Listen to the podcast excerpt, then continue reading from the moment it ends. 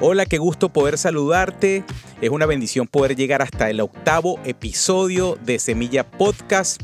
Eh, siempre es una bendición para mí compartir este podcast contigo y hoy vamos a estar hablando de un tema muy importante relacionado con el buen ánimo.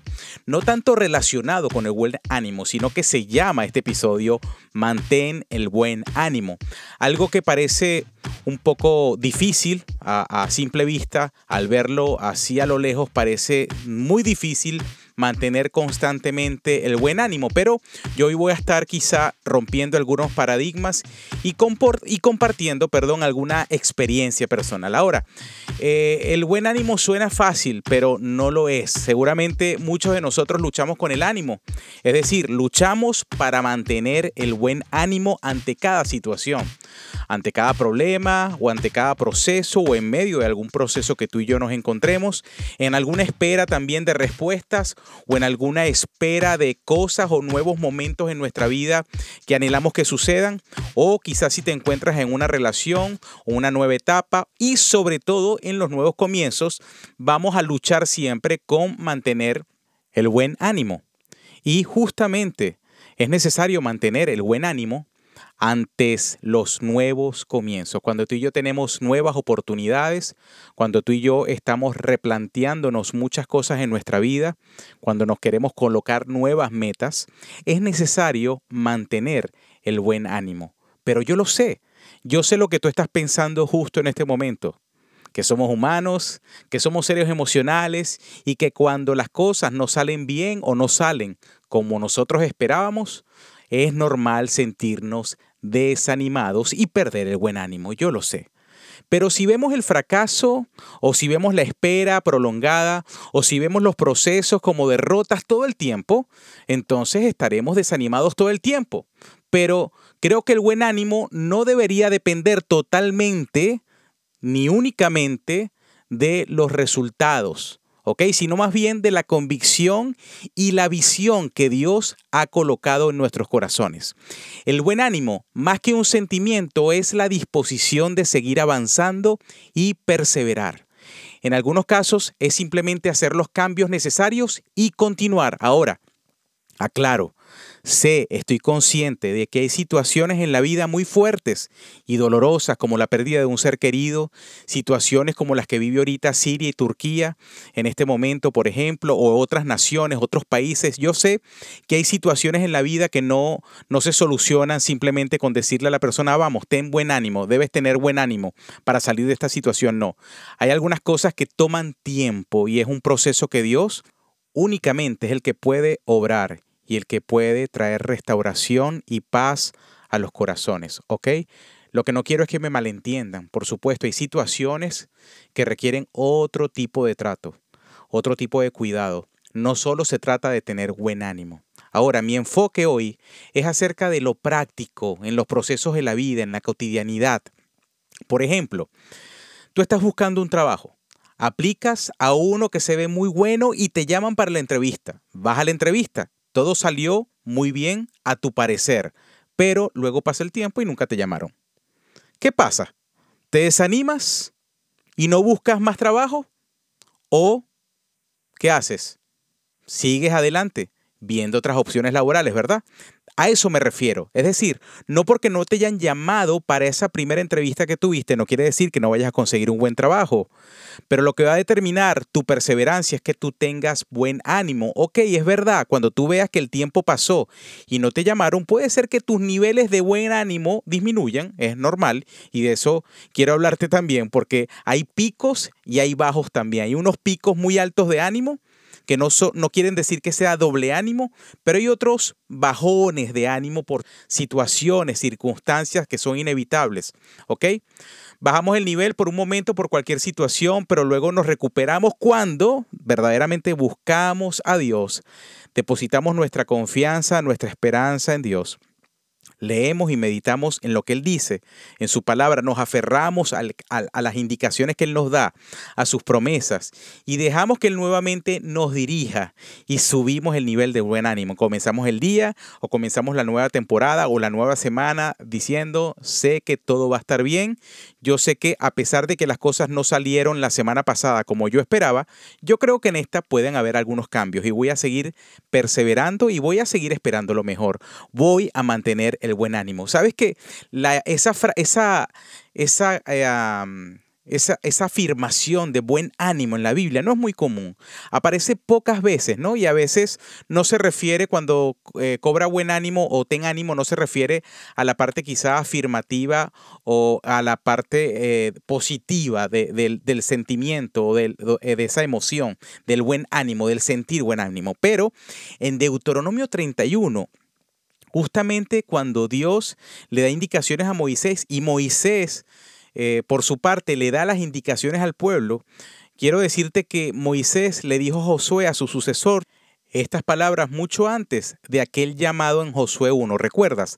En el episodio que hablamos de la disciplina y de la constancia. Bueno, justamente esto pasó tiempo antes.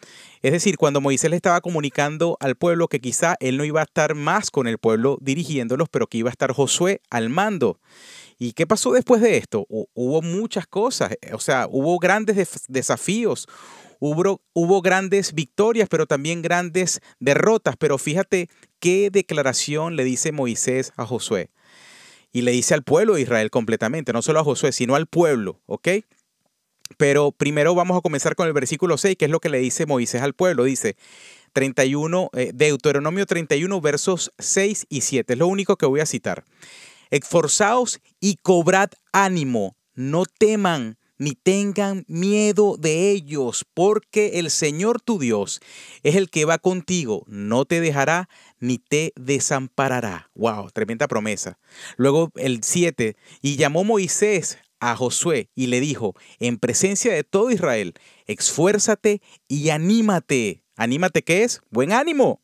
Anímate, porque tú entrarás con este pueblo a la tierra que juró el Señor a tus padres que les daría, y tú se las harás heredar a todo el pueblo.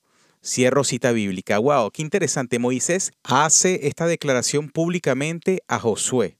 Y es una transferencia de liderazgo, sabiendo Moisés que no le iba a tocar a él seguir liderando el pueblo hasta poseer la tierra prometida, Josué hace esa transferencia pública. Qué palabras tan inspiradoras. No solo la vida de Moisés, que él sabía ya que le faltaba poco tiempo para partir y no iba a poder continuar liderando el pueblo, pero también le dice de parte de Dios a Josué que cobre ánimo, que sea esforzado, que sea valiente. De esto estuvimos hablando, como lo mencioné, hace algún momento en episodios anteriores. Pero lo cierto es que es necesario que nosotros mantengamos el buen ánimo o cobremos buen ánimo. No sé qué, qué estás pasando tú en este momento. Lo cierto es que yo quiero recordarte que puedes tener buen ánimo en medio de la circunstancia. Es necesario que recuerdes que eh, Dios quiere renovar tus fuerzas y de que tú puedes tener buen ánimo pese a que las cosas no han salido como tú esperabas, ¿ok? Anímate. Ahora, una de las cosas que también yo quiero tocar en este, en este podcast es ah, ah, algo que está vinculado directamente con el buen ánimo. Tú sabes que eh, es muy fácil decirlo de la boca para afuera, no ten buen ánimo, pero una cosa es lo que pasa en nuestro corazón. Y una de las cosas que, que trae mucho desánimo constantemente es no valorar lo que tenemos. Es decir, y, el, a ver, para ponerlo en perspectiva, no valoramos lo que tenemos y más bien eh, añoramos y nos frustramos y nos amargamos por no tener, no tener ya lo que queremos tener.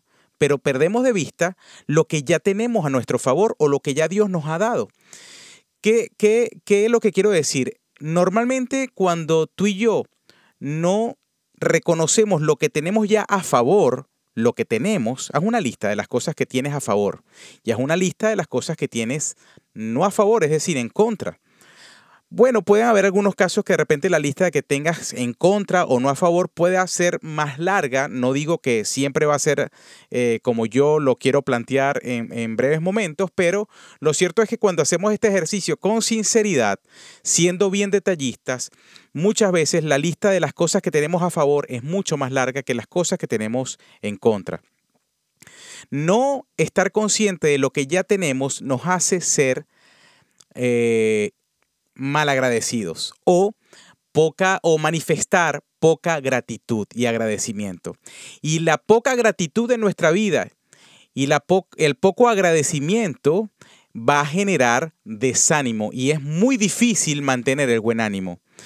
Lo que quiero decirte y lo que quiero conectar acá es el buen ánimo con la gratitud. Es decir, a medida que tengamos nosotros corazones agradecidos, es mucho más probable que nuestro buen ánimo se mantenga en un buen nivel.